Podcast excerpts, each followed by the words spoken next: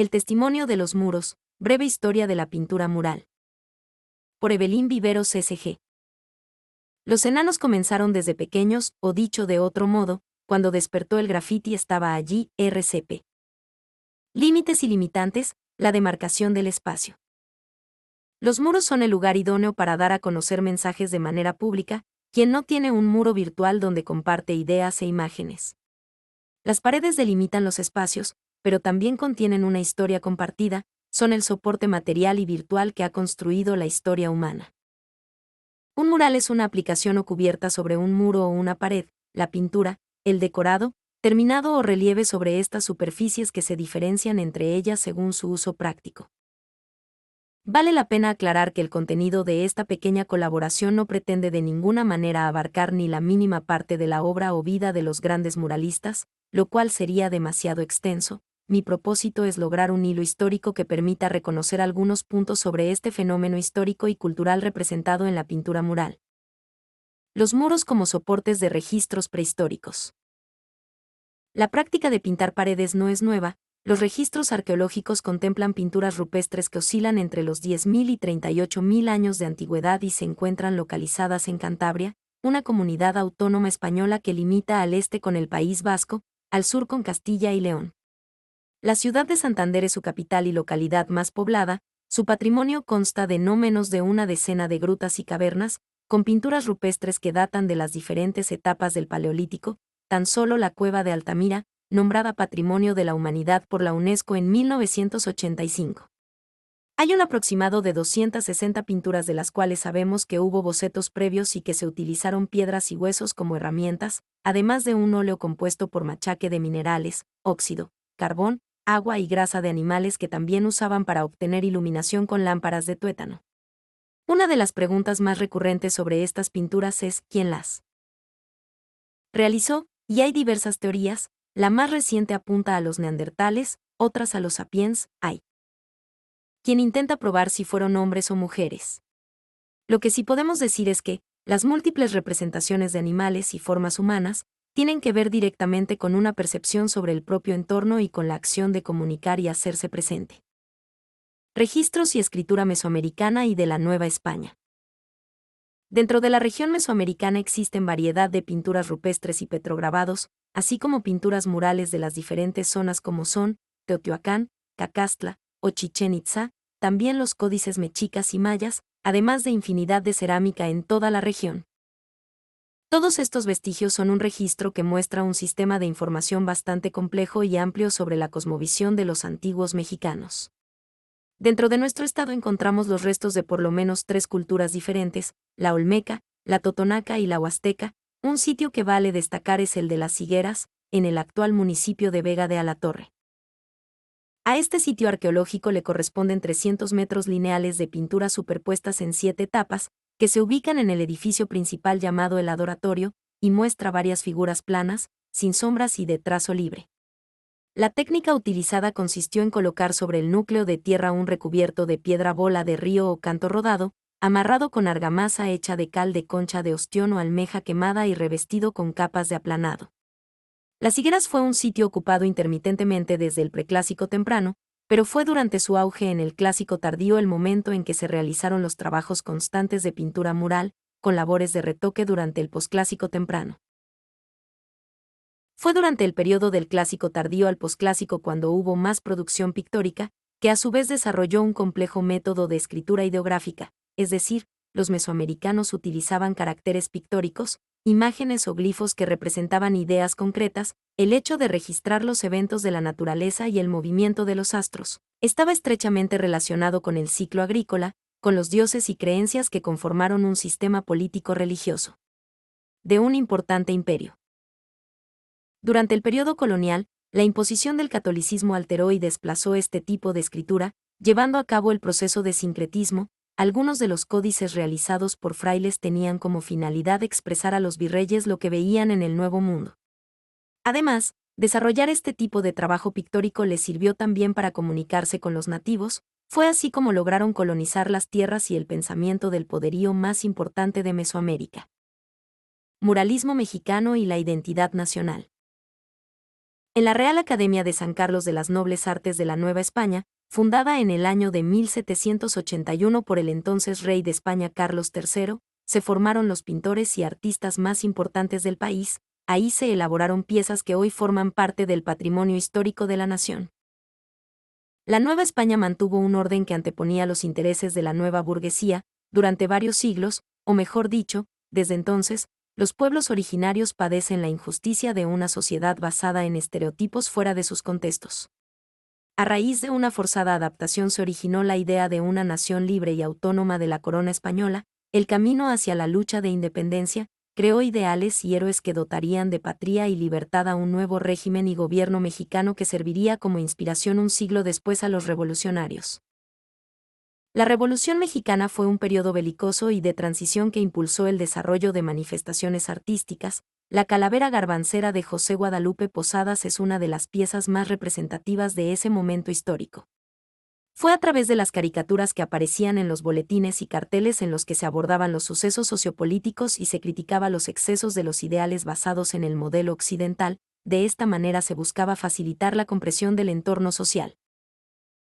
Para principios del siglo XX, el gusto por las pinturas de gran formato ya había sido sembrado por el jalisciense Gerardo Murillo, mejor conocido como Dr. Alt, quien después de su estancia en Italia mientras estudiaba Derecho y Filosofía, aprendió sobre técnicas de pintura, como el fresco que utilizaron las culturas griega, romana, etrusca, y que posteriormente compartiría con allegados.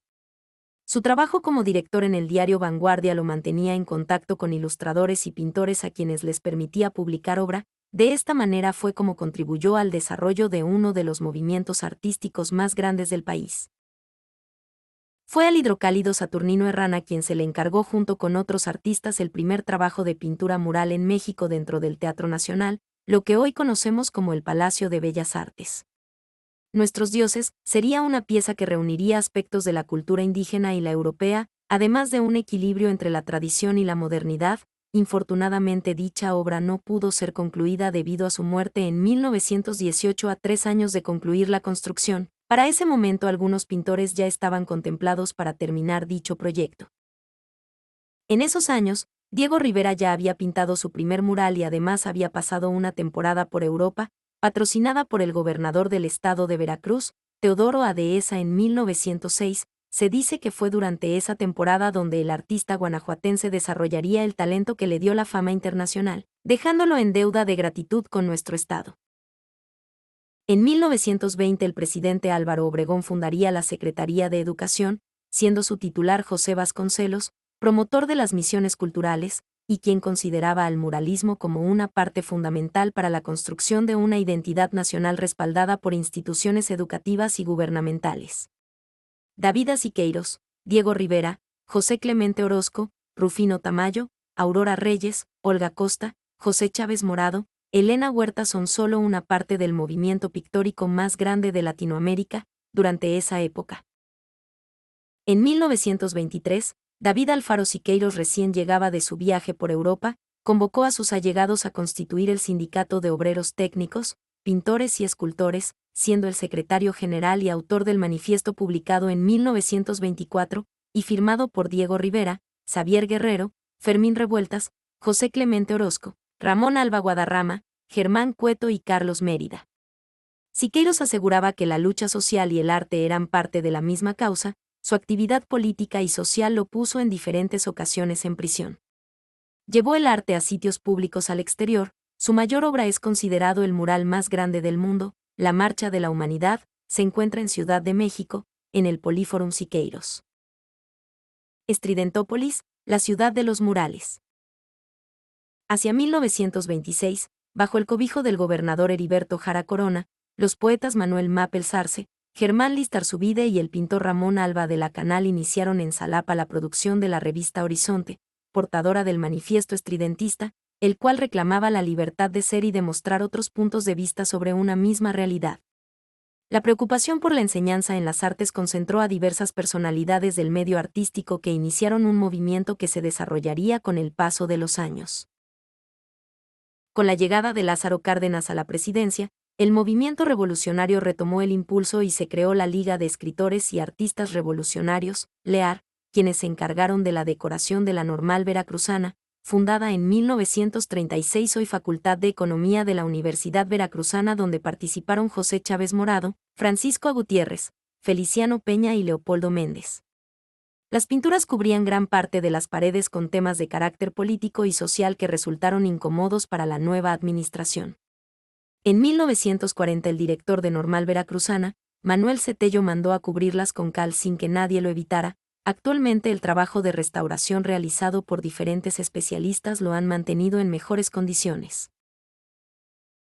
Otros murales de relevancia histórica son los realizados por Mario Orozco Rivera, Ramón Alba de la Canal, Norberto Martínez, trabajos que fueron premisas para demandar la creación de una escuela dedicada a las artes en la ciudad de Salapa, donde actualmente existen diversas obras de maestros de la plástica mexicana como son Teodoro Cano, Pablo Platas, Melchor Peredo, que convierten a la capital de Veracruz en un reducto de la revolución muralista, tal como lo apunta el maestro Peredo. En su libro, Salapa, un reducto de la revolución muralista, refiriéndose a un número significativo de murales, que deben considerarse patrimonio histórico y cultural, entre ellos están los pertenecientes a la mencionada Escuela Normal Veracruzana, a la Universidad Veracruzana, al Palacio de Gobierno y de Justicia del Estado de Veracruz, así como en los parques, jardines y espacios abiertos como son el Paseo de los Lagos y los Sauces. Arte urbano y post-graffiti, de la agresión a la manifestación social. Las estéticas urbanas forman parte del cotidiano de las ciudades, son muestra de un laboratorio social de donde emergen constantemente discursos visuales sometidos a un juicio estético que los lleva a superar aspectos considerados puramente decorativos o viles actos de vandalismo. Es necesario decir que no todos los ornamentos o manifestaciones públicas deben considerarse obras de arte, ya que muchos son solo un tipo de servicio publicitario de alguna empresa pública o privada, sin fundamentos sociales o artísticos, con fines poco éticos o meramente monetarios. Dentro del espacio público se permite la convivencia de diversas manifestaciones plásticas, entre ellas encontramos el arte urbano y el graffiti. En el caso de los artistas urbanos, además de tener una preparación formal o académica, la cual no necesariamente es en bellas artes, requieren conocimientos sobre geometría, diseño y hasta sustentabilidad, además, su práctica los obliga a desarrollar otras habilidades políticas y sociales, que van desde la vinculación a comunidades hasta la gestión de recursos. Por su parte, el trabajo de los grafiteros no siempre refleja un propósito social y su valor más que estético radica en visibilizar ciertos aspectos culturales muy particulares. A diferencia de los grafiteros, los artistas urbanos realizan intervenciones al paisaje urbano de manera legal y su movilidad es a través de estancias artísticas y patrocinios que surgen de proyectos sociales encausados al bienestar, al reconocimiento público de actores sociales con la finalidad de construir sociedades más justas, ayudando de esta manera a concientizar y sensibilizar a las poblaciones sobre aspectos culturales y ambientales. A manera de conclusión, es quizás en este punto donde podemos acercarnos al neandertal y al sapiens que registraron su paso por las cavernas, a los tlacuilos que elaboraron los códices registrando la cosmovisión de los antiguos mexicanos, a los grandes muralistas que dieron voz a quienes no podrían hacerlo y a los artistas que buscan a través de su trabajo generar cambios sociales y concluir que, el pensamiento creativo siempre ha estado presente y es a través de su registro como se han delimitado los lapsos históricos de corto, mediano y largo plazo a partir de los cuales podemos visualizar los cambios en la humanidad, así como los avances científicos y tecnológicos que nos permiten conocer sobre las mentalidades y representaciones sociales que surgen en cada época. Los muros son las construcciones sociales donde registramos los tiempos y delimitamos espacios, donde hacemos públicas las manifestaciones que nos permiten reedificar el pensamiento, de construir realidades y configurar identidades. En los muros contenemos y resguardamos aquello que nos hace humanos.